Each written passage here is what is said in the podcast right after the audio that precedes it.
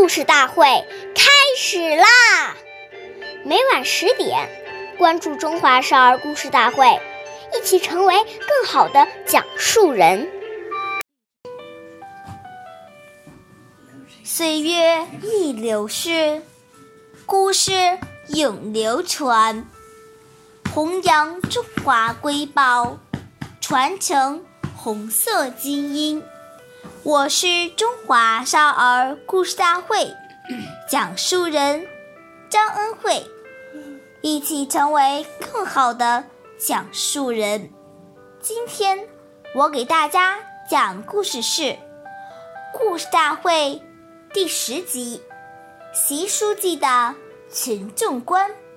今天我给大家讲的故事是习仲勋爷爷的小故事。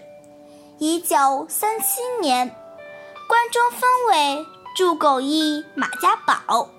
有一天，炊事员老李很神秘地告诉习仲勋爷爷：“锁住媳妇常常偷咱们伙房的面和硬柴，你说怎么治治？”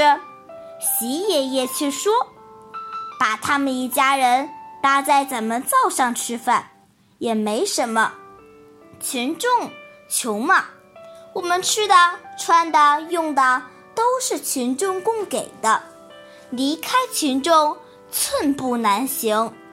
群众吃点儿拿点儿不要紧，不要声张，免得引起他们家庭不和。这就是习仲勋爷爷的群众观，是人民群众。养活了我们，而不是我们养活了群众。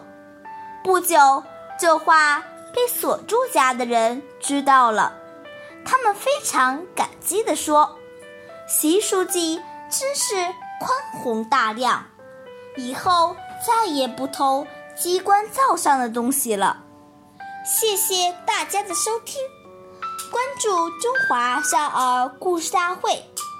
一起成为更好的讲述人，我们下期节目见。